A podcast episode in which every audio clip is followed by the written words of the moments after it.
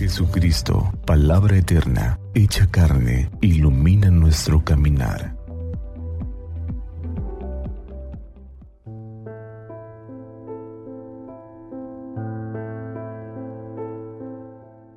Cuarto domingo del tiempo de Pascua. Día del Buen Pastor. Del Santo Evangelio según San Juan. En verdad, en verdad les digo, el que no entra por la puerta en el redil de las ovejas, sino que escala por otro lado, ese es un ladrón y un salteador. Pero el que entra por la puerta es pastor de las ovejas.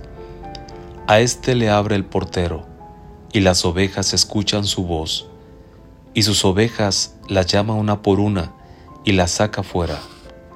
Cuando ha sacado todas las suyas, va delante de ellas y las ovejas le siguen, porque conoce su voz.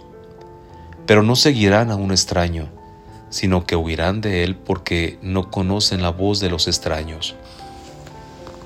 Jesús les dijo esta parábola, pero ellos no comprendieron lo que les hablaba.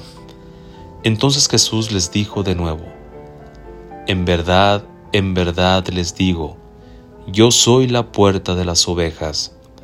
Todos los que han venido delante de mí son ladrones y salteadores, pero las ovejas no les escucharon.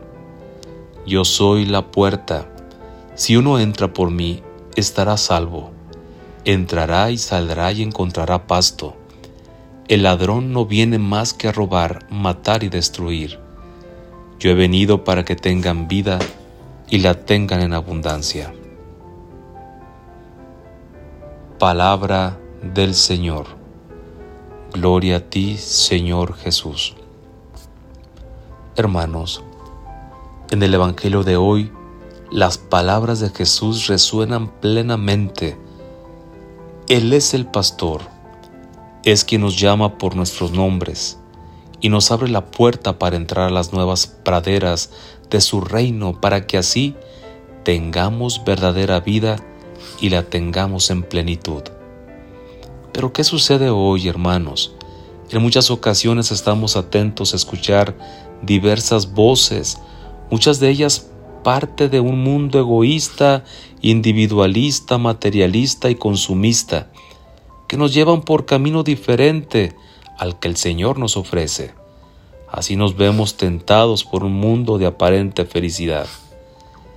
El llamado entonces es a no cerrar la puerta de nuestras vidas y a escuchar la voz del buen pastor que es Jesús y que quiere lo mejor para nosotros porque nos ama y nos invita a cruzar su puerta, la puerta de su iglesia, donde nos dará los auxilios necesarios a través de los sacramentos.